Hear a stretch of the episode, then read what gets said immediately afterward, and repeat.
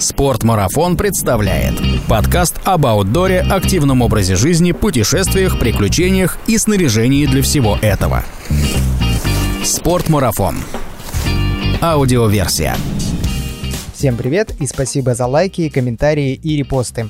Это подкаст «Спортмарафон. Аудиоверсия» и его спецвыпуск «Сайкины 4». В этих выпусках мы стараемся подвести итоги прошедшего месяца и обсудить те важные события, которые произошли в нашем магазине и в целом в индустрии аутдора. Меня зовут Артур Ахметов, и вместе с моим коллегой Владимиром Глинкиным мы приглашаем в эту студию еще двух людей и обсуждаем с ними эти самые события. Но сегодняшний выпуск будет исключением. Всего лишь один человек будет с нами в этой студии, и то случайно, а всем остальным мы позвоним по телефону. Успеем обсудить новый проект спортмарафона «Карта сокровищ», новые горнолыжные крепления «Маркер», ситуацию на Камчатке, новую книгу проекта «Библиотека спортмарафона», неделю фрирайда, прошедшую в клубе путешественников, обновленную школу туризма, беговые события октября и еще несколько новостей, которые важны на наш взгляд. Если какие-то из важных событий, произошедших в этом октябре, мы обойдем стороной, напишите об этом в комментариях. Так мы будем знать, что важно вам. В следующем выпуске Сайкина 4 обязательно не пропустим ни одного важного события. Спортмарафон. Аудиоверсия. Привет, Вова. Привет, Артур. Смотри, как быстро летит время. Совсем недавно мы выпустили в эфир первый выпуск подкаста Сайкина 4, где говорили про события сентября, а уже подобрались к событиям октября. Ну да, действительно, время летит незаметно, все больше осыпаются листья, наступает осень. Чтобы хоть как-то зафиксировать, как прошел этот месяц, мы и придумали этот подкаст Сайкина 4. В нем мы говорим о том, какие события интересные произошли в октябре в сфере аутдор, горных лыж, путешествий, ну, все то, чем мы занимаемся, и пытаемся зафиксировать. Назовем это летопись аутдора. Летопись аутдора, Сайкина 4. Как в целом у тебя прошел октябрь? Что интересного было? Ну, октябрь, на самом деле, прошел достаточно насыщенный. Я сбегал несколько соревнований. У меня было ощущение, что ты каждые выходные что-то бегал. Ну, помимо по тренировок... да. Помимо тренировок, да, я практически каждые выходные октября, э, можно сказать, закрывал сезон, подводил такую итоговую черту в беговом сезоне, несмотря на то, что я не закрываю сезон зимой. Слушателям, которые до этого не слышали первый выпуск э, подкаста Сайкина 4, скажу, что этот подкаст мы придумали и назвали его Сайкина 4, в том числе и потому, что здесь в этой студии подкастов «Спорт Марафона» должно по нашей задумке находиться 4 человека, но сегодняшний подкаст будет небольшим исключением, потому что мы снова находимся в сложной эпидемиологической ситуации и стараемся сократить количество контактов, поэтому позаботимся позаботились о наших гостях и не стали их приглашать в эту студию. Но, тем не менее, постараемся сегодня, имея современные средства связи, максимальному количеству людей дозвониться, поэтому Сайкиных сегодня будет точно не 4, а, возможно, больше. Итак, поехали. Ну, собственно, октябрь, начинается осенний-зимний сезон. В нашем магазине поступают новые коллекции, зимние коллекции одежды, туристические экипировки и горнолыжного снаряжения. У кого-то из людей наступление осени связано с такой, с лирикой, с грустью, что закончилось лето. Для другой же части людей, наоборот, это фановое настроение, ожидание снега, которое в некоторых регионах страны уже вовсю идет, а кто-то только готовит снаряжение, и к нам в магазин на Сайке на 4 поступают новинки горнолыжного снаряжения. Если вы давно хотели обновить свою зимнюю экипировку, то сейчас вы можете совместить это еще с полезной вещью, потому что до 8 8 ноября в нашем магазине действует 50% скидка на все услуги сервисного центра. Вы можете прийти туда, сдать свой сноуборд, сдать свои лыжи, и их приведут в порядок после летнего хранения с 50% скидкой. Это можно сделать до 8 ноября. Также в октябре у нас прошла премьера фильма про экспедицию спортмарафона в Нуату на Ютубе и в наших социальных сетях. Вова, поздравляю тебя. Спасибо большое, Артур. Ты был одним из участников экспедиции. Ну, прошел год, угу. и вот эта вот публикация фильма, насколько она в тебе воспоминания оживила, насколько тебе приятно было смотреть на себя на экране, получил ли ты некий отклик от э, зрителей? Так или иначе, воспоминания она освежила на 150%, Помимо того, что на премьере я там расчувствовался, даже слезу пустил, то тот как бы финальный этап, когда мы выпустили фильм, в, как говорится, в большое море, в большую жизнь, в всемирную паутину, та обратная связь, которая пришла к каждому члену экспедиции, нашему режиссеру, а, всем моим коллегам и друзьям, все положительно отзывались о фильме и э, с чувством доброй зависти говорили, что это лучший проект, который они видели. Фильм про экспедицию на Вануату. Слушай, ну, жалко, что год назад вы не могли взять с собой капсулу и запрятать ее на Вануату. Я думаю, искали бы ее достаточно долго. Но это я о проекте, который тоже стартовал в этом октябре. Капсула приключений. Теперь команда спортмарафона и команда наших друзей берет с собой в путешествие капсулы, в которых спрятаны призы для тех, кто эти капсулы найдет. А Вов сейчас вам расскажет, как эту капсулу найти. Ну, этот проект мы также называем квестом. Капсула путешествий — это такой проект, который поддерживает в целом наш посыл. Мы любим рассказывать о путешествиях наших сотрудников и амбассадоров, делимся разными маршрутами и великолепными местами. Теперь наши сотрудники берут с собой капсулу, в которой находится послание. Сотрудник делает некие там фотоотчеты, описание, где находится капсула, после чего мы публикуем эту информацию в наших социальных сетях, в Инстаграме, ВКонтакте и Фейсбук. Нашедший ее пользователь выполняет те условия, которые написаны в капсуле, и получает сертификат на ту или иную сумму на приобретение товаров в магазине Спортмарафон на Сайкина 4. Круто. Сколько капсул уже отправилось в путешествие? Больше 10 капсул находится в пути, и одну из них уже нашли. Первая капсула была найдена в Красной Поляне. И капсул этих будет всего мы надеемся, что проект завершаться не будет, и в нем будет принимать все больше и больше людей, поэтому, собственно, вот такая вот информация. Бесконечный праздник. Да. И отличная мотивация собраться и пойти куда-нибудь в путешествие, особенно если следующая капсула будет зарыта где-то у вас рядом с домом. Ну, во-первых, э, идея в том, что если ты не знаешь, куда поехать, ты можешь просто открыть наши социальные сети и поехать, к примеру, в Крым, возможно. Возможно, там ты совместишь приятное с полезным, и не только посмотришь на красоту природы, но еще и приобретешь что-нибудь э, приятное в магазине на тот сертификат, который получишь. Я понял, что по интонации Крым ты выделил не случайно. Жителям Крыма, людям, которые решили завершить свою осень именно там, обычно мы публикуем эту информацию в наших социальных сетях, но подкаст выйдет несколько раньше, и у вас будет небольшая фора. Итак, капсула спрятана в Крыму. Первый отрезок Большой Севастопольской тропы, Ласпинский перевал, в дупле скального дуба, капсула присыпана шишками.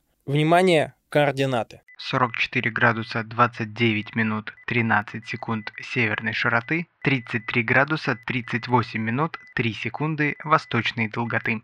Итак, по этим координатам можно найти капсулу проекта «Карта приключений». В капсуле есть подробная инструкция, вы выполняете все, что там написано, и получаете сертификат на покупку в магазине «Спортмарафон». Поехали. В октябре также произошло событие, которое важно для всех э, любителей и, возможно, профессионалов в спортивном скалолазании. Дело в том, что руководство Международной Федерации спортивного скалолазания подтвердило, что в ноябре в Москве пройдет чемпионат Европы, который э, переносился, по-моему, три раза из-за всех эпидемиологических событий. И вот, наконец-таки, подтверждено, что чемпионат будет, и это достаточно важное событие для всех, кто занимается и увлекается этим видом спорта. И за комментарием, почему это так важно для них, мы обратимся к нашей коллеге Дарье Мининой. Позвоним ей сейчас по телефону. Слышно меня? Да, Даш, привет. Даш, привет. Отлично, привет. Привет, привет. Даш, ну мы вот здесь с Вовой записываем подкаст Сайкина 4, обсуждаем события октября, угу. и вот мы знаем, что Федерация подтвердила проведение чемпионата Европы по скалолазанию в Москве в ноябре, и ты как скалолазка расскажи, насколько это важное событие для всех, кто увлекается этим видом спорта. Я так понимаю, что давно не было таких мероприятий в Москве, да, в этом году? Во-первых, они проводятся не очень часто. Москва не тот город, в котором постоянно проводятся какие-то мировые старты, и это очень важный момент, потому что это последний этап отборок на Олимпийские игры, и у нас есть возможность принять участие в таком знаковом для мирового скалолазания событии. И вообще у российских спортсменов есть возможность принять участие в этих соревнованиях, потому что если бы были не в Москве, нам было очень тяжело куда-то доехать. А еще дома помогают стены, поэтому очень рассчитываем на то, что атмосфера и отсутствие стресса всех этих перемещений очень круто скажется на вообще эмоциональном состоянии спортсменов, и они покажут цену, что они способны, и тем самым дадут еще один толчок к развитию и скалолазания, и залов, и зарядят болельщиков, любителей, всех, всех, кто только начинает заниматься этим спортом на дальнейшее саморазвитие и спортивные достижения. Получается, что в этом году, 2020-м, из-за всех ограничений, ну, вообще было мало возможностей у спортсменов э, соревноваться, да, у наших? Да, и очень тяжело было, и очень сложно проходили сборы учебно-тренировочные, которые в Крыму организовывала федерация. Ребят там посадили на какой-то длинный карантин, брали у них кучу тестов. Ну, понятно, что это необходимо вынужденная мера, но это сложно, и спортсменам тяжело перестроиться. Скалолазы вообще ребята такие очень свободолюбивые, а тут их посадили на ограниченной территории пансионата, запретили куда-то выходить, они все ехали с расчетом вот, вот, мы сейчас приедем в Крым, полазаем по скалам, круто будет. Но в итоге они провели сборы суровом режиме карантинных ограничений, им не просто будет в дальнейшем восстанавливаться и каким-то образом перестраиваться. Даш, смотри, а правильно я понял, что получается сейчас такой, как кот в мешке? Из-за ограничений, да, карантинных, многие люди тренировались, не были публичными, и никто не знает об их физической форме, подготовке, то есть сейчас на соревнованиях, возможно, будет что-то, какой-то экстраординарный лидер, и что да, сильно изменится да, да. все. Возможно, потому что никто никого не видел. Если раньше все варятся в каком-то плюс-минус одном супер, то тут каждый был кинут, э, с одной стороны, там, на полную самостоятельную занятость, с другой стороны, это возможность у многих была раскрыть свой потенциал, о котором никто не знал. Может быть, для кого-то это станет крутым вообще толчком развития. Мы прям с нетерпением ждем этих соревнований и посмотрим, что из этого получится. Слушай, ну тогда сейчас тебе такой экспресс-вопрос. Назови, пожалуйста, три фамилии в каждой категории, которые, по твоему мнению, выстрелят на этих соревнованиях. Я прям по категориям не буду разбирать, но вот только что прошел чемпионат России совсем недавно, и у нас есть очень крутые ребята, которые попасть в точки, и я надеюсь, что у них все сложится и вообще дальнейших соревнованиях. Это и Факирьянов, и Шевченко, и Лужецкий, и вот Катя Киприянова мы очень давно ждали, что все будет классно в международных стартах. Есть какие-то фамилии, которые, может быть, менее раскручены в медийном пространстве, Миш, Вика Мешкова, и много других крутых российских ребят, в которых я верю и надеюсь, что все-все-все получится на любых международных стартах. Ну, класс, спасибо большое, ребята. Я надеюсь, вы нас слышите. Мы вас верим и удачи на соревнованиях. Пока-пока. Спасибо, Даш, пока. Да, Даш, пока. Еще, кстати, Вова, вот мы разговаривали с Дашей тут в кулуарах спортмарафона, так скажем. Даша сказала, что очень круто, что до сих пор работают скалодромы, их не закрывают, поэтому, ребята, если вы давно искали себе вид спорта, который будет увлекательным, развивающим все части тела. Присмотритесь к скалолазанию. Скалодромов сейчас много, и вы можете найти ближайший к дому и заняться скалолазанием. Переходя к следующему событию, о котором хотелось бы упомянуть, у меня, Вова, для тебя есть вопрос. Как далеко тебе удавалось побывать в пределах нашей страны? Я знаю, что ты был на Кольском, а если взять ту сторону? Ну, Дальний Восток — это Камчатка и Владивосток. Петропавловск-Камчатский я летал на самолете, а вот во Владивосток ездил на поезде на плацкарте. Угу. Ну, ты почувствовал, насколько большая у нас страна? Широка страна родная, да, безусловно. Я знаю, что такое неделя в поезде и как меняется климат, что там условно вчера я был в Новосибирске и там минус там 19, а в Москве там плюс 9 допустим, и казалось, это там полтора, там два дня езды, но температура кардинально различается. Мой вопрос был про то, что у нас действительно большая страна, если здесь в Москве мы еще только наблюдаем, как желтеют листья на деревьях, то в некоторых районах нашей страны уже выпал снег, и люди, горнолыжники, те люди, которые любят ходить в лыжные зимние походы, они уже могут наслаждаться первым снегом, и одно из таких первых мест, где пошел снег, и это был прям такой, по-моему, тоже достаточно раскрученный хэштег в Инстаграме и в социальных сетях в этом году про первый снег в Шерегеше. И совсем скоро, недели через две, в Шерегеше уже откроется горнолыжный сезон, и мы сейчас попробуем дозвониться другу спортмарафона, которого вы могли видеть в проекте «Свой марафон», это Никита Слесаренко. Нам не удалось дозвониться до Никиты в тот момент, когда мы записывали этот выпуск подкаста в студии, студии. Но уже когда дома я почти домонтировал выпуск, Никита вышел на связь, и нам удалось пообщаться хоть и не вживую, но, как оказалось, достаточно удобным для подкаста способом – голосовыми сообщениями. Никита, привет. У нас вот есть информация, что в Шерегеше в этом году первым выпал снег. Это было ну, в начале этого месяца. Сейчас, в конце октября, какая обстановка со снегом в Шерегеше? Готов ли курорт к встрече первых посетителей? Привет, Артур. Шерегиша всегда в октябре много снега, и, конечно, этим, наверное, никого не удивишь. Мы сами покатались уже в начале октября первый раз, а снега было достаточно, потом он растаял. Сейчас опять идут снегопады мощные, вот, и уже начинают в Шерегеш подтягиваться известные райдеры. Шерегеш в этом году будет замечательный. Подъемников стало немножко больше. Появился новый подъемник на сектор Б, один новый подъемник на учебном склоне, так называемом, на секторе А. И, наконец-то, починили канатную дорогу, которую в народе именуют рыжей а, или томичкой. То есть в этом году можно будет очень неплохо с подъемников покататься. Сейчас гостиницы активно готовятся к приему туристов. Власти содействуют местные. Все понимают, что закрытия никакого уже не будет, так как это, скажем так, скажется на бизнесе убийственно.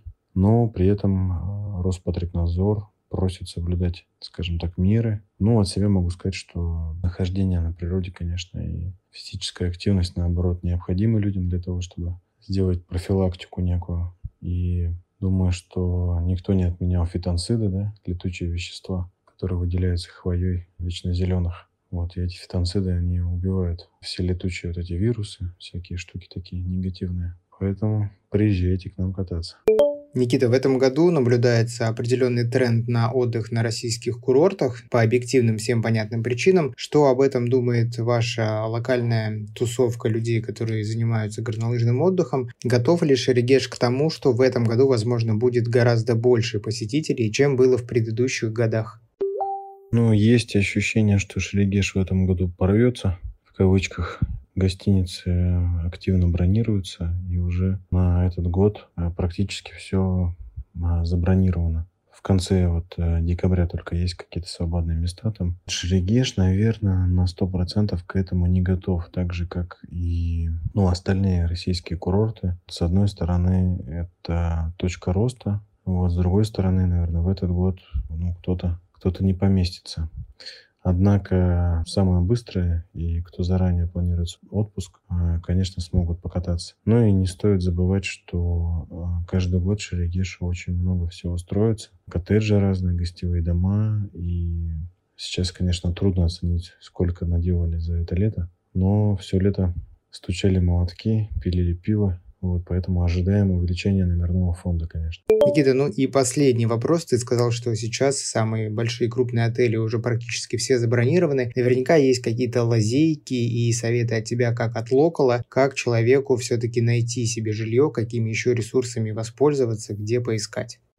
А, ну, нужно использовать, скажем так, помимо букингов и систем бронирования отелей, еще такие сайты, как Авито, Юла, там очень много объявлений от участников. Если в гостиницах, может быть, там все занято, например, при этом можно будет в поселке снять квартиру или какой-то гостевой дом. Вот, поэтому рекомендую всем обратить внимание. Ну и кроме того, там много жуликов на Авито традиционно, поэтому просите фото документов о собственности квартиры, какой-то там скан договора подписанный, чтобы были какие-то документы. Ну, как правило, там, если вы такие документы просите, то мошенники тут же сливаются. Спасибо, Никита. Хорошего тебе сезона. Ну и продолжая горнолыжную тему, я на самом деле хотел бы рассказать о том, что приходит не только регулярный ассортимент горнолыжного снаряжения, но и какие-то новинки, и в новинках пришли горнолыжные крепления маркер. И я, конечно же, хотел бы спросить более подробно о них, о том, чем они отличаются от остальных креплений у менеджера категории горные лыжи и сноуборд, у Андрея Шашкова. Андрей один из тех людей, которых мы поймали в коридоре. Он пробегал мимо студии, мы его увидели, тормознули, и вот он сидит здесь у нас в кресле перед микрофоном. Андрей, привет. Привет. Мы хотим тебя спросить, что такого необычного в горнолыжных креплениях маркер? Запустили новинку, крепление для фрирайдеров, которые добираются до точки старта своей линии с китуром. Это новинка аналогично по концепту крепления Shift от компании Solomon и Atomic, которая была выпущена, наверное, в прошлом году. Но маркеры сделали все по-своему и гораздо более серьезно. Маркер подошел к проблеме апхила тем образом, что они просто снимают переднюю часть головы и убирают ее там, в рюкзак или в карман. И таким образом ну, с каждой ноги убирается почти 300 грамм веса, что делает подъем гораздо более легким. Такая новинка. Она выпускается в двух э, вариантах возможных, с усилием срабатывания до 16 дин. Это, соответственно, для супер жесткого фрирайда. И чуть более легкая версия с усилием срабатывания до 12. Также хотелось бы отметить вес этих креплений. В версии с максимальным дином 12 вес составляет 1180 грамм, а с максимальным дином 16 — 1350 грамм, что, в принципе, достаточно немного для крепежа с такими характеристиками. Андрюха, скажи, по твоему мнению, какая вот из модификаций креплений будет более популярна, 12 или 16? Что, чтобы мне выбрать, если я только начинающий турист, хочу инновационный крепеж, но там вешу там условно 80 килограмм и только начинаю кататься? Да, абсолютно точно 12, потому что для большинства условий, в которые попадает там райдер-любитель в горах, этого более чем за глаза. Потому что 16 усилий уже для серьезных спортсменов, которые прыгают э, супер большие дропы и, в принципе, катаются очень агрессивно. Ну, и они, соответственно, чтобы так кататься, они тратят достаточно много своего времени на подготовку в течение сезона. Андрюха, а что еще интересного в этом сезоне ждать в горнолыжке?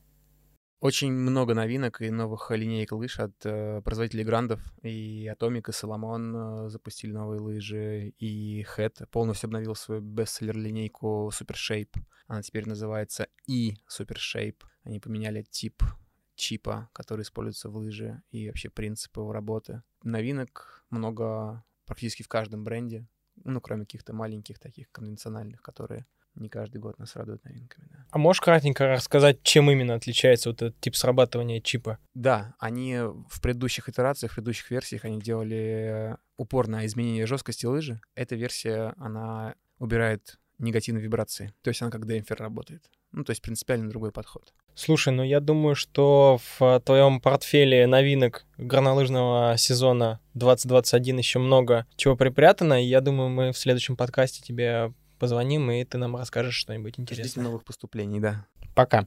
Пока.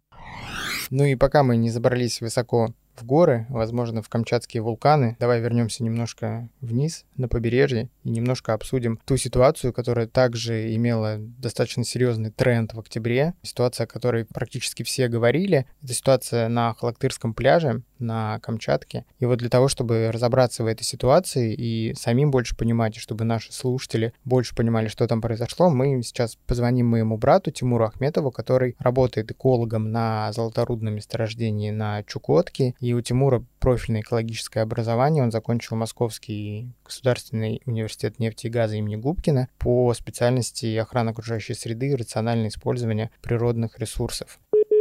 Да. Тимур, привет, как дела? Как погода на Чукотке? Привет. Ну, на Чукотке выпало примерно 30 сантиметров павдера, но на самом деле очень теплая погода стоит для наших мест, и это, казалось бы, должно радовать, но на самом деле меня, например, расстраивает, потому что такие катаклизмы, которые случаются из года в год, говорят все-таки, да, о том, что климат на нашей планете меняется.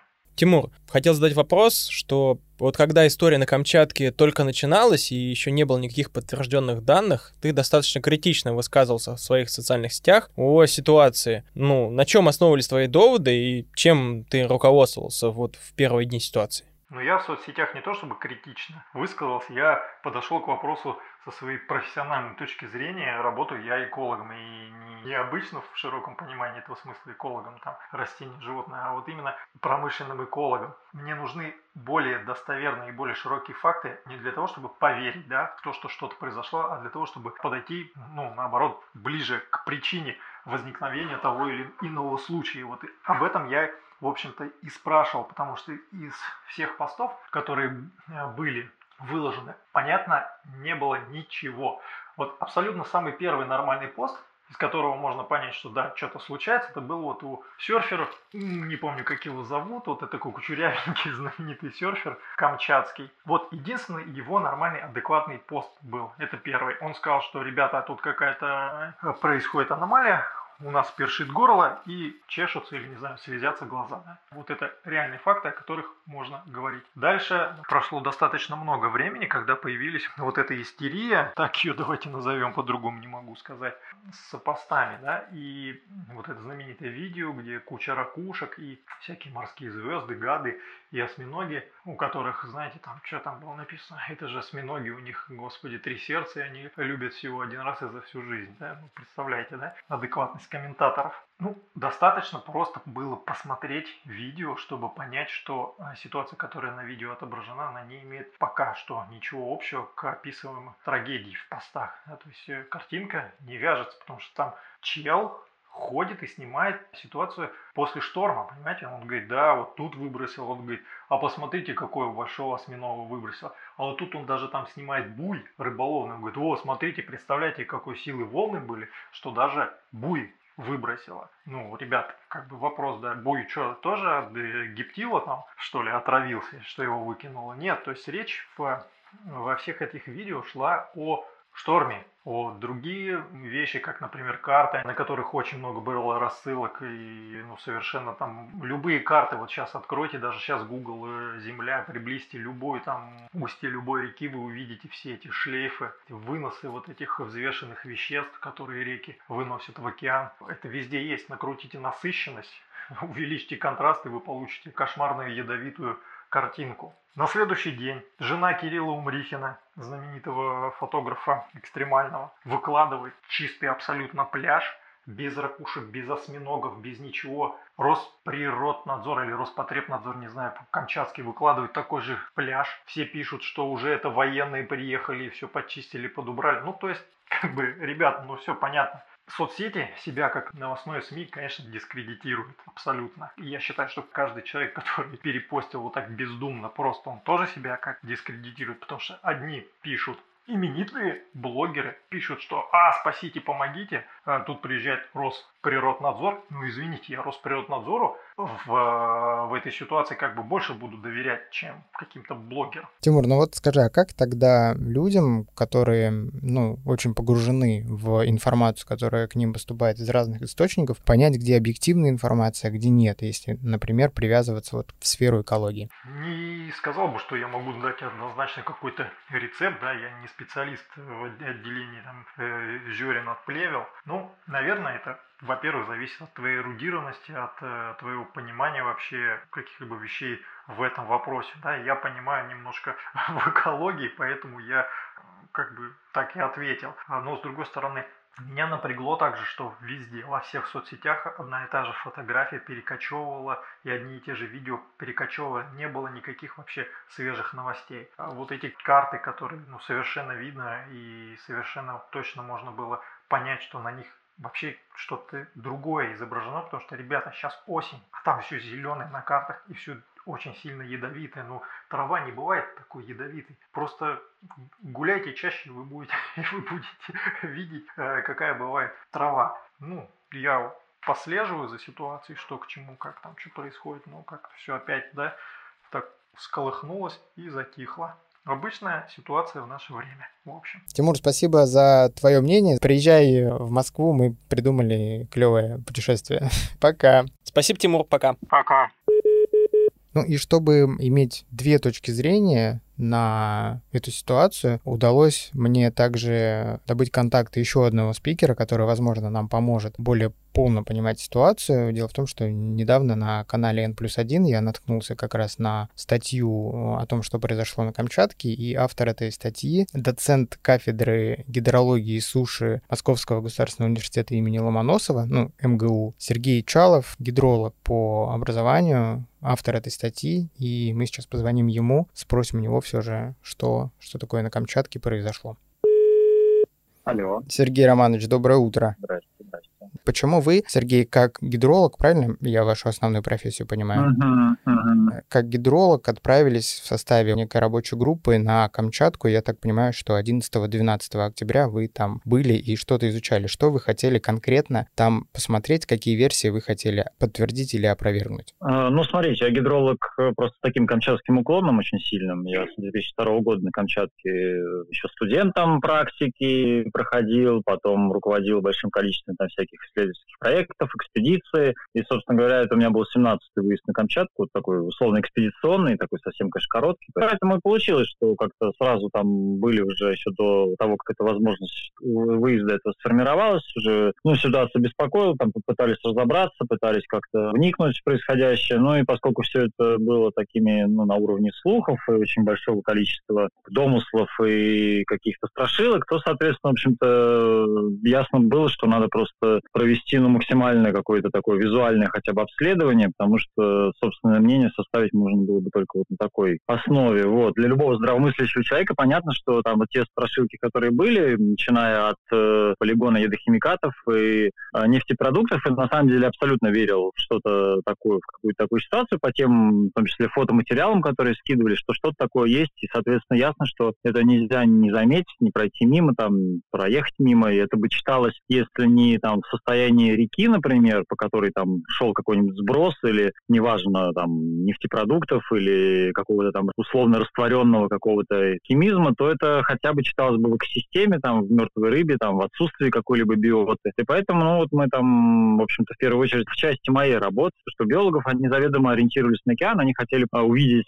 оценить состояние уже вот этой прибрежной экосистемы, ну и подтвердить эту или опровергнуть эту гипотезу с э, вот этими водорослями. А я искал следы на этой территории. Там непосредственно дорога проходит в Налочевский заповедник. Это такой очень известный туристический маршрут. Там дороги проходят, причем мимо этих полигонов военных. Поэтому ну, я, я там бывал, и, в общем-то, места такие примыкающие к Петропавловску. И там все эти речки мы обследовали еще в 2007 году. Поэтому получилось, по сути дела, такое повторная съемка вот с того 13-летней давности объезда. И результатом, насколько я понимаю, вашей работы стало то, что, в принципе, никаких признаков того, что заражение, оно не связано вот с хранением э, отходов и ядохимикатов на полигонах, правильно? Нету совершенно точно какого-либо значимого, большого, крупного выброса по прошедшего по речной сети, попавшего в океан откуда-то сюда сбора. Вот, вот о чем идет речь. Соответственно, конечно, территория, ну, вот она вот она и туристически очень такая исхоженная, она эти военные полигоны есть, и различные какие-то исторические артефакты там разных самых каких-то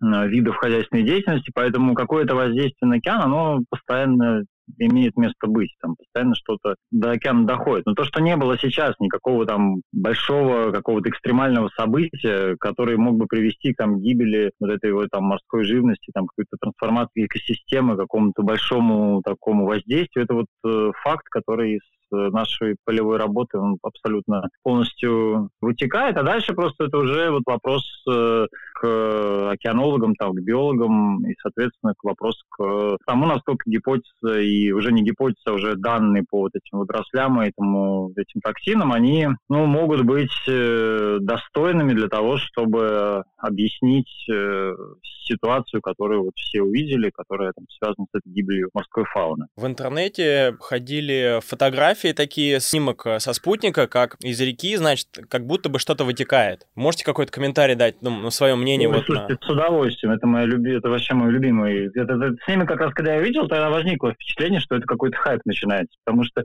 я сам специалист по стоку наносов. И, соответственно, вот эти вот вулканические районы, они, ну, это самая такая эрозионно активная территория вообще на земном шаре, которая подвержена очень быстрым размывам в результате того, что территория сложена перекластическим материалом, он легкий, его легко там, дождями, любая вода, выпадающая на эту поверхность, она легко поднимает этот материал, и поэтому все восточное побережье Камчатки, оконтуривающее весь этот вулканический район, все эти вот, э, начиная там от северных всяких швелочей, там, ключевских сопок и сюда на юг, вот э, летите вдоль побережья, и везде будут такие плюмы мутности из э, рек, впадающих вот в там, Тихий океан, соответственно, которые выносят эту муть, которая легко формируется на вот этих вулканических поверхностях, на вулканических водосборах. Вот. Непосредственно там возле Петропавловска, вот любимый маршрут э, немножко в другую сторону, уходящий но к тем же вулканам, он проходит по этой сухой Елизовской речке, это вот на седловину между Корякским и Авачинским вулканом. Но это вот классический пример, что это за такая эрозионная зона. Там, когда машины двигаются по этой вот долине, ну, на глазах прям происходит вот э, такой, знаете,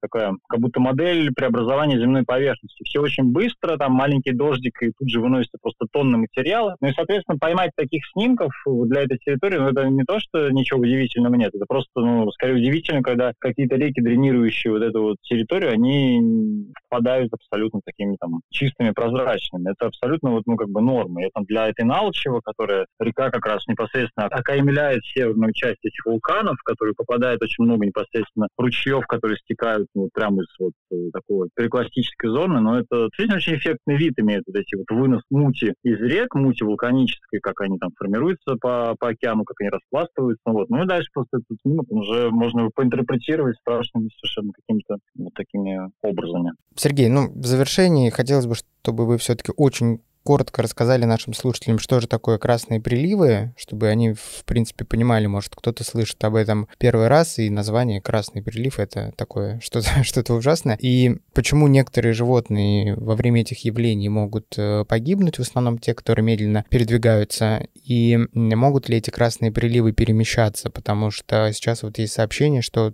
подобное же явление возникает у берегов Чукотки. А, это отдельное явление или это перемещение с Камчатки на Чукотку? Вот очень коротко, если можно, для наших слушателей. Красный прилив термин, который вошел в обиход, видимо, довольно давно, и под ним понимают массовое цветение водорослей, которое часто сопровождается характерными цветовыми окрасками. Там порядка 20 разных видов этих вот э, организмов, э, в том числе микроорганизмов, имеющих очень малую размерность, которые ну, приводят к образованию таких вот скоплений. И, к слову, красный красный – это одно из проявлений. Зачастую эти приливы совсем не красные, как в данном случае, например. И цвет здесь очень может быть разным, может быть бесцветный. И поэтому это такое довольно образное название. Ну и с подавом там не как прилив, потому что, в общем-то, в прибрежной зоне все формируется, где мелко, где хорошо прогревается, там водоросли формируются. И действительно для этих различных групп диатомовых э, водорослей, их там собратьев, характерно выделение вот э, таких э, токсических элементов, э, по, по сути дела, таких нервно-паралитических веществ, которые приводят прямому массовых концентрациях к очень зачастую негативным последствиям. И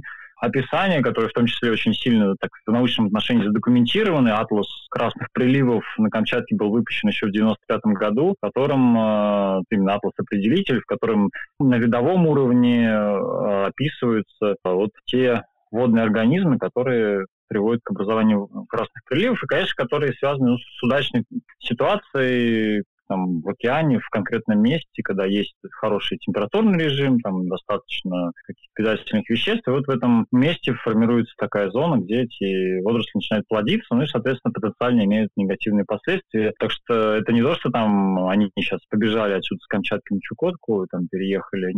Очевидно, нет, это там своя какая-то зона формирования образовалась, и, в общем-то, это абсолютно типовое явление, опять-таки, для Тихого океана, для разных его зон, областей, поэтому, вот, наверное, ответил, да? Спасибо Спасибо вам большое за ваш комментарий. Да, до свидания взаимно. Ну, Вов, смотри, как бы вот сейчас все понятно, да? В принципе, все разложено по полочкам. Ну и, наверное, на весах, если вот эти теории конспирологии и заговора повесить на одну сторону и теорию красных приливов положить на другую сторону весов, то все понятно, да? Но если отмотать там воспринятие ситуации на месяц-полтора назад, то сложно было, да, изначально поверить, что это там сама природа как-то регулирует то, что у нее происходит, и вот это вот, если что-то случилось, сразу думать, что кто-то где-то виноват. Не знаю, почему, почему мы так всегда относимся критически ко всему.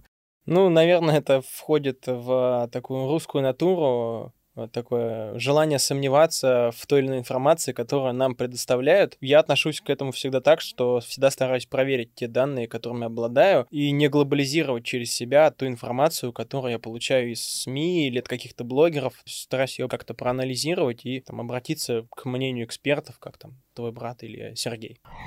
Несмотря на то, что в ситуации с Камчаткой все-таки, скорее всего, это некое природное явление, мы призываем вас, слушателей, относиться к природе бережно и понимать, что ну, планета у нас одна, и если мы с вами ее немножко подгадим, то нам не так приятно будет заниматься тем, чем мы занимаемся. Ну а если говорить о каких-то реальных фактах и проверенной информации, то вполне можно верить книгам, которые выходят в рамках проекта «Библиотека спортмарафона». Да, у нас вышла новая книга, и это седьмая книга в портфеле библиотеки «Спортмарафон», книга «Прорыв» легендарного Томми Колдуэлла. Книга имеет достаточно интересную историю, которую великолепно нам смогла бы рассказать автор проекта «Библиотека Спортмарафон» Елена Дмитренко. Мы сейчас прям ей и позвоним. Давай. Алло. Лена, доброе утро. Лена, привет. Доброе. Это Артур и Привет. Вова из студии «Спортмарафон».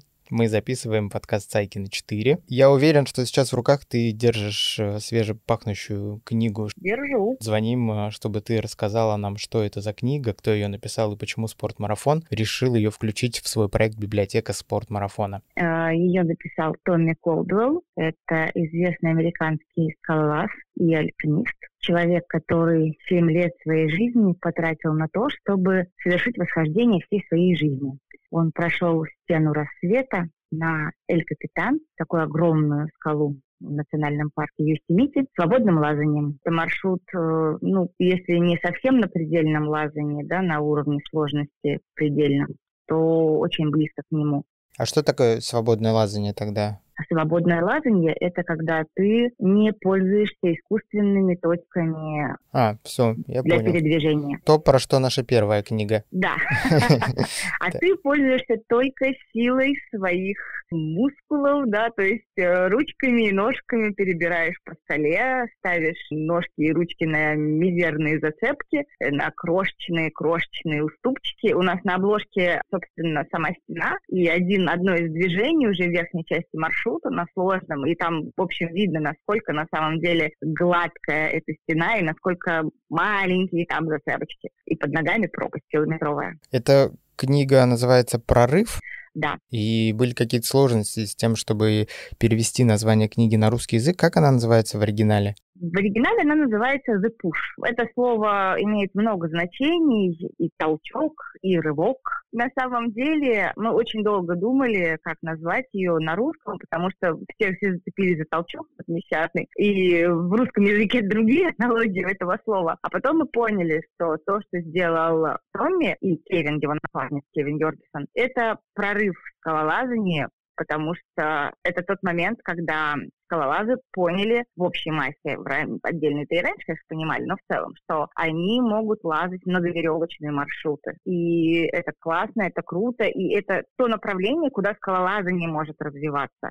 А с другой стороны, альпинизм может принять этих крутых спортсменов, и альпинизм тоже от этого выиграл. И мы поняли, что это прорыв в виде спорта, в двух видах спорта на самом деле, и назвали книгу так. Лен, подскажи, пожалуйста, эта книга будет интересна исключительно людям, которые разбираются в скалолазании и альпинизме, или это более широкий круг читателей? Это книга для широкого круга читателей определенно, потому что она не только и не столько восхождение, она про жизнь Томми, она описывает его детские годы, она рассказывает о его ранних экспедициях, о его становлении как человека, не только как спортсмена. Она рассказывает о тех драмах, которые он переживал. Ну, это не будет спойлером, потому что это показали уже в фильме «Даунвол», и, в принципе, известно, что в 2000 году он оказался в заложниках в Киргизии, и об этом книга тоже рассказывает, и о его переживаниях, и о том, к чему привело это пленение, и э, о его семейной жизни,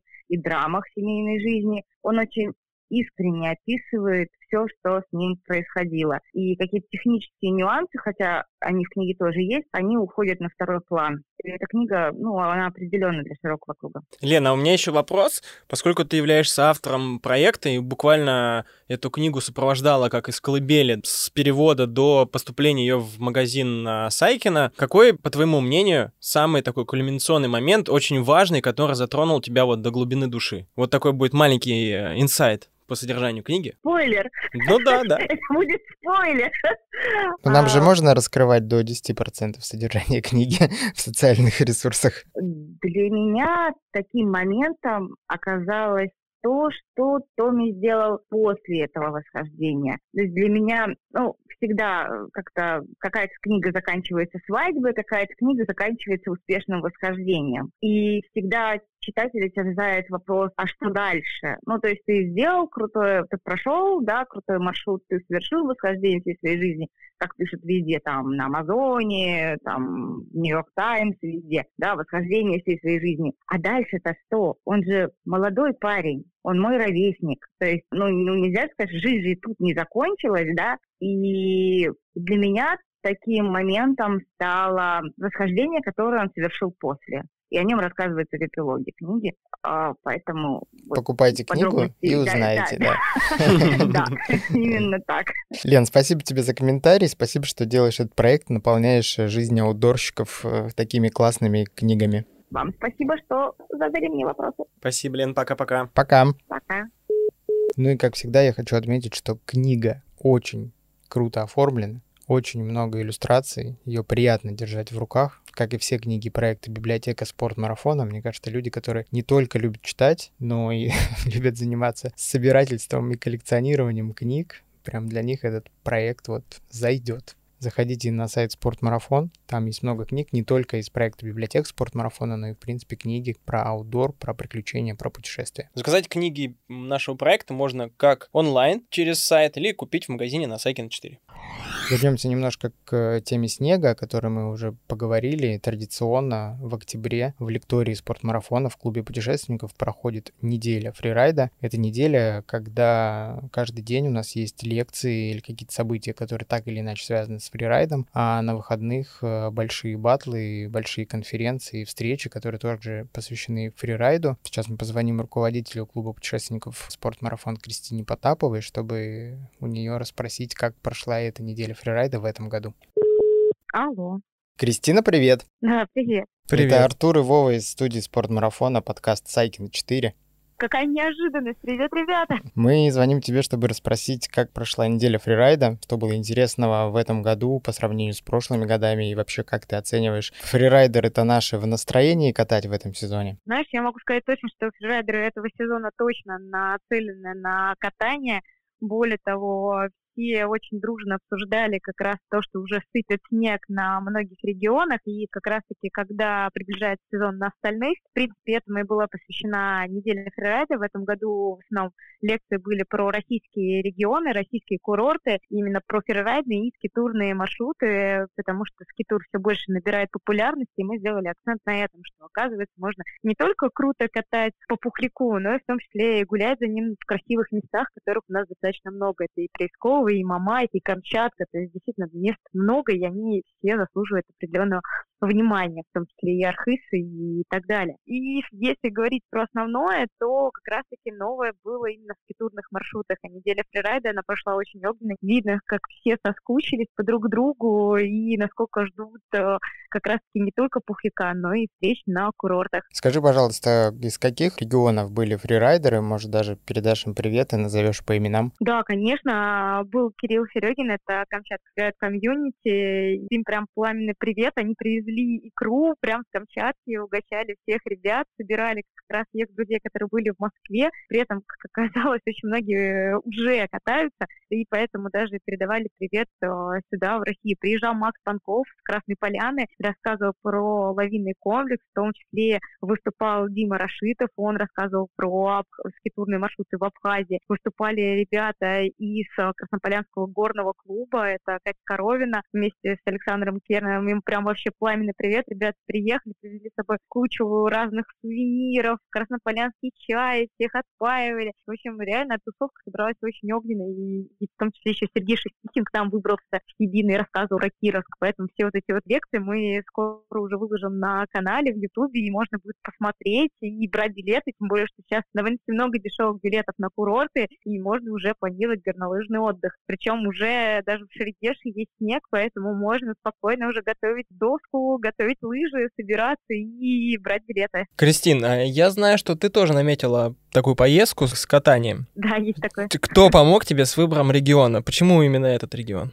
Действительно, это так. И в конце ноября, в начале декабря я планирую поездку в Шерегеш. Ну, как планирую? У меня уже на руках билеты в Шерегеш до Новокузнецка. И эту поездку я, наверное, запланировала еще на прошлой неделе фрирайда, когда слушала рассказы как раз-таки ребят. Тем более, что Шерегеш такая мека для фрирайда. Там уже снег, а в ноябре ожидается прям уже много классного пухляка. И вот я как раз уже готовлю и доску, и сплитборд э, собираюсь там не только катать, но и погулять. И чуть позже я еще даже с Сережей Ведениным думаю о том, чтобы пойти либо в Архизе, либо на Кавказе, поэтому у меня уже даже две поездки запланировано. Вот. Кристина, ну спасибо тебе и твоей команде за организацию этой крутой недели. Я лично от себя могу сказать спасибо, потому что мне удалось многих из фрирайдеров, которые приехали на неделю фрирайда, затащить к себе в студию. У нас уже вышел один подкаст «Что такое скитур?». Его можно послушать, а на следующей неделе выйдет большой подкаст про российский фрирайд. По-моему, это был самый длинный подкаст из тех, что я записывал. Около двух часов мы общались с ребятами, и думаю, что если бы я их не остановил, ребята бы общались, наверное, еще часа два. У тебя в клубе путешественников стартовал еще один проект в октябре. Школа туризма. Ну, как стартовал? Я так понимаю, что у вас некий перезапуск проекта. Расскажи, чем новая школа туризма будет отличаться от того, что было до этого. Школа туризма — это проект, который существует уже больше года. Он включает в себя лекцию и выезд на природу, где в очень доступной и веселой форме мы рассказываем про туризм. Вообще, что это такое, как ходить, что такое палатка, спальник, огниво, как готовить на горелках и так далее. Этот курс направлен на тех, кому хочется пойти в лес, но они боятся там, ну, действительно, какого-то комфорта хотят, боятся каких-то моментов, с которыми, опять же, столкнуться во время похода. Потому что всем кажется, что это обязательно, если ты выходишь в лес, ты должен быть э, мокрым, грязным, замерзшим, голодным и так далее. А мы рассказываем, что в действительности это все не так, и в лесу можно быть комфортным и получать удовольствие. Школа туризма как раз-таки направлена на то, чтобы рассказывать про это. И в октябре вот сейчас мы не совсем перезапустили, мы добавили еще одну программу, а именно выход с ночевкой. Мы сейчас людей поведем в лес с ночевкой и будем рассказывать, что оказывается, несмотря на температуру, минус ночью или там на дождь и так далее, можно с комфортом ночевать в лесу и получать от этого реально удовольствие и кайф. Кристина, спасибо тебе, что поговорила с нами. Надеюсь, мы с тобой еще услышимся в этом подкасте. Пока. Пока. Давай, пока-пока. Одним из преподавателей школы туризма будет человек, которого вы могли слышать в подкасте «Спортмарафон аудиоверсии». Это Павел Руденко. Я думаю, мы сейчас позвоним ему и тоже спросим про его впечатления от э, первого опыта преподавания в школе туризма. Алло. Паша, привет. Паш, привет. Привет, Артур. Привет, Вова. Мы звоним тебе из подкаста Сайкина 4. Хотим тебя поздравить с тем, что ты теперь титулованный преподаватель школы туризма «Спорт Марафон». Благодарю.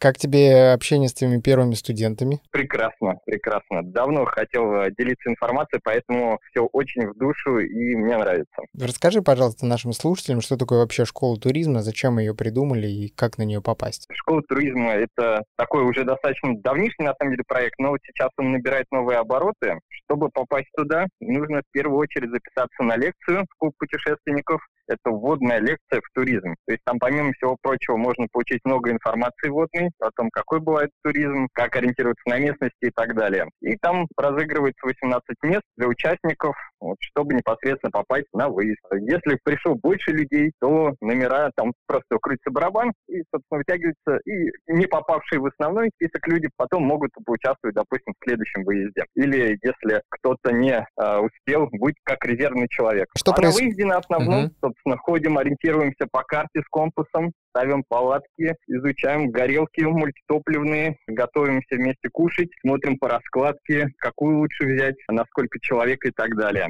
Можно повесить э, гамак, тент групповой, э, то есть все основные базовые вещи, которые необходимы туристу и в походе выходного дня, и в каком-то более глобальном. Паша, а правильно я понял, что в целом, посетив школу туризма, вот этот, то есть лекцию вводную и практическое занятие, в целом я могу самостоятельно пойти в поход при условии наличия там у меня снаряжения и желания, соответственно? По сути, да. На все базовые вопросы э, мы стараемся ответить, э, поэтому можно по ходу дела задавать кучу своих э, нерешенных вопросов, развеять все сомнения. Поэтому я бы сказал, да, это прям очень хороший способ понять, как пойти первый раз. Для того, чтобы поучаствовать в школе туризма спорт-марафон, ну, не обязательно иметь все снаряжение. Вы же предоставляете снарягу. Да, да. Вот на однодневные выходы вообще нужно иметь только личное снаряжение. Это одежда, обувь, даже рюкзаки даем. Все абсолютно бесплатно, включая еду, поэтому это очень прям прикольный проект. Для выездов с ночевкой, сейчас этот вопрос еще обсуждается, скорее всего, потребуется только спальный мешок. Остальное, палатки и так далее, все будет от спортмарафона. Выходит так, что это отличный вариант провести э, один из выходных дней, а, еще и вкусно пообедать. Насколько я знаю, э, ты Просто прекрасный вариант. А, уделяешь большое внимание приготовлению пищи, поэтому... Да, старайся уделять всем аспектам, и в том числе вкусно покушать, Вов. Ладно, а, что тебе... у маэстро. Что тебе нравится больше всего? Вот в, в твоем функционале, который ты выполняешь в составе команды школы туризма. Абсолютно. Все, ну, самая главная задача – это просто поделиться опытом. Насколько далеко вы заходите в школе туризма? Я имею в виду маршрут. Маршрут однодневные, максимально простые. Это прогулка час Э, по лесопарку с ориентированием. Вот, и потом уже все в, так сказать, в базовом лагере, э, где осуществляется как раз постановка палаток, гамаков, тентов, э, обед и так далее. А вот с ночевкой пока информация закрыта, вот озвучим ее чуть позднее. Там, конечно, будет чуть побольше можно будет походить. Длина маршрута будет несколько выше, чем в однодневном. Супер, Паш, спасибо так большое. за новостями, да. Паша, пока. Все, пока, ребят. Действительно, у Паши гигантский опыт в туристической сфере, и это очень ценно, что Павел решил делиться своими знаниями с э, всеми желающими. И даже я, имея там определенный туристический опыт, хотел бы почерпнуть некоторые знания, которыми обладает именно Паша, и так это, пошпионить. Школа туризма, если вы давно хотели сходить э, в поход, то это отличный, отличный шанс начать. Снаряжение предоставляется, лекторы предоставляются. Голодным вы точно не останетесь, а довольным уйдете со школы туризма, это сто процентов. Одно из событий, о котором мы поговорили в начале, это такая, ну, на мой взгляд, как стороннего наблюдателя, активизация неких беговых событий. У меня было такое впечатление, что в октябре бегала вся страна и бегал весь народ, потому что количество публикаций с различных трейлов и соревнований их было действительно много. Ты сам, Вова, достаточно много бегаешь и тренируешься. Ты поучаствовал точно в X-рейсе, поучаствовал в крылатском э, забеге. Что-то еще было у тебя? Из таких октябрьских больше ничего не было только тренировочный формат. Действительно, да, индустрия бега, несмотря на такое основное завершение сезона, несмотря на то, что многие продолжают бегать зимой, очень усилилась. Возможно, это вызвано тем, что люди стали больше увлекаться бегом и вести здоровый образ жизни. Не исключено, что это вызвано тем, что это своего рода досуг, который люди выбрали в пользу поездок куда-то за рубеж, допустим. И в целом сейчас поддержание хорошей физической формы способствует иммунитету, что, опять же, в нашей эпидемиологии технологической обстановке является большим плюсом. Ну и да, безусловно, это получило большую огласку. Именно поэтому, скорее всего, там в социальных сетях ты мог увидеть большое количество публикаций с тех или иных забегов. Люди делятся своим опытом участия в тех или иных мероприятиях. Трейл от э, Wild Family, который называется X-Race Wild Trail, который прошел в Яхроме, был представлен дистанциями 13, 19, 38 и 7,6 километров. Я бежал дистанцию 38 километров,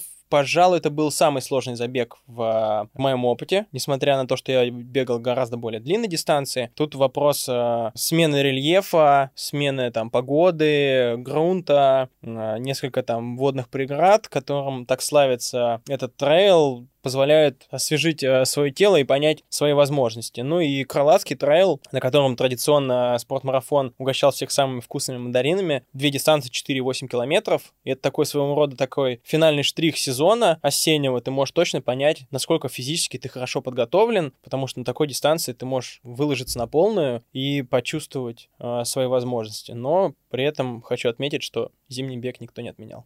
Давай позвоним э, менеджеру бегового направления спортмарафона и одному из участников Wild Family, Антону Жилину. Поговорим с ним о беговой жизни октября. Давай. Антон, привет. Да. Ну ты как считаешь, почему в октябре было так много беговых событий? А почему их было так много? Ну, потому что они, в общем, традиционно маленькие все беговые события уходят на октябрь, чтобы не мешать сильно э, большим сентябрьским стартам, когда еще есть погода. Поэтому их в октябре всегда много маленьких, красивых, прекрасных подмосковных трейлов, потому что в это время самая, на самом деле, у нас красивая золотая осень, начало октября, середина октября, вот, и еще не так холодно, уже тепло, красиво, комаров нету. То есть это не история, которая в этом году произошла из-за каких-то переносов, Нет, а это такая так. традиционная вещь, да? Трей- Да. Трейловый октябрь. Да. Как в этом году прошел X-Race Wild Trail в сравнении с предыдущими соревнованиями? Ну, у нас впервые за три года на X-рейсе была хорошая погода. Светило эпизодически солнышко. Было достаточно грязи. Ни много, ни мало, а прям достаточно. Подтверждаю. Поэтому, мне кажется, все прошло прям просто отлично. Никто не потерялся, никто не заблудил. Все финишировали, получили свои эмоции. Поэтому я считаю, что все прошло очень-очень даже круто. А что-нибудь можешь прокомментировать, допустим, про Крылатский трейл, который прошел вот в минувшие выходные? Мы там раздавали самые вкусные мандарины. Как ты относишься вот к таким трейлам с короткой дистанцией? Ой, я отлично к ним отношусь, потому что они дают попробовать возможность а, новичкам, таким совсем новичкам, кто ни разу не пробовал трейл, взять и пробежаться, попробовать, что это такое, зарядиться эмоциями, а потом постепенно уже готовиться к большим стартам. Вот, это, скажем, такая переходная, переходный этап для бегунов. Ну и при этом есть бегуны, которые не хотят бежать асфальтовый старт, но хотят пробовать какой-нибудь старт, и для них, опять же, такой же вот трейл на 4-8 километров был бы очень даже хорош. Поэтому, как вовлекающая история, мне кажется, такие старты делают очень важную и нужную для нас, скажем так, историю. Круто. Антон, спасибо. Пока-пока. Давай, пока. Ну, в целом, октябрь получился достаточно насыщенным. Я надеюсь, что ноябрь будет нас меньше удивлять плохими событиями и радовать различными интересными новинками и другими мероприятиями в индустрии. Поэтому слышимся в следующем подкасте. Возможно, мы упомянули не о всех событиях октября, которые были важны именно для вас, поэтому вы можете в комментариях к этому подкасту написать, какое важное событие в этом месяце произошло либо у вас в спортивной или приключенческой жизни, или вообще на мировой сцене, которое, возможно, мы пропустили как-то незаслуженно. Оставляйте ваши комментарии, подписывайтесь на подкаст, ну и с Вовой в подкасте Сайкина 4 мы увидимся ровно через месяц, и я вас уверяю, этот месяц пролетит очень быстро, поэтому если вы собирались с понедельника начать бегать или пойти в какой-нибудь поход, не откладывайте это до понедельника, сделайте это на этих выходных. Счастливо. Спасибо, что пришел. До встречи. Пока. Спортмарафон. Аудиоверсия. Подкаст об аутдоре, активном образе жизни, путешествиях, приключениях и снаряжении для всего этого.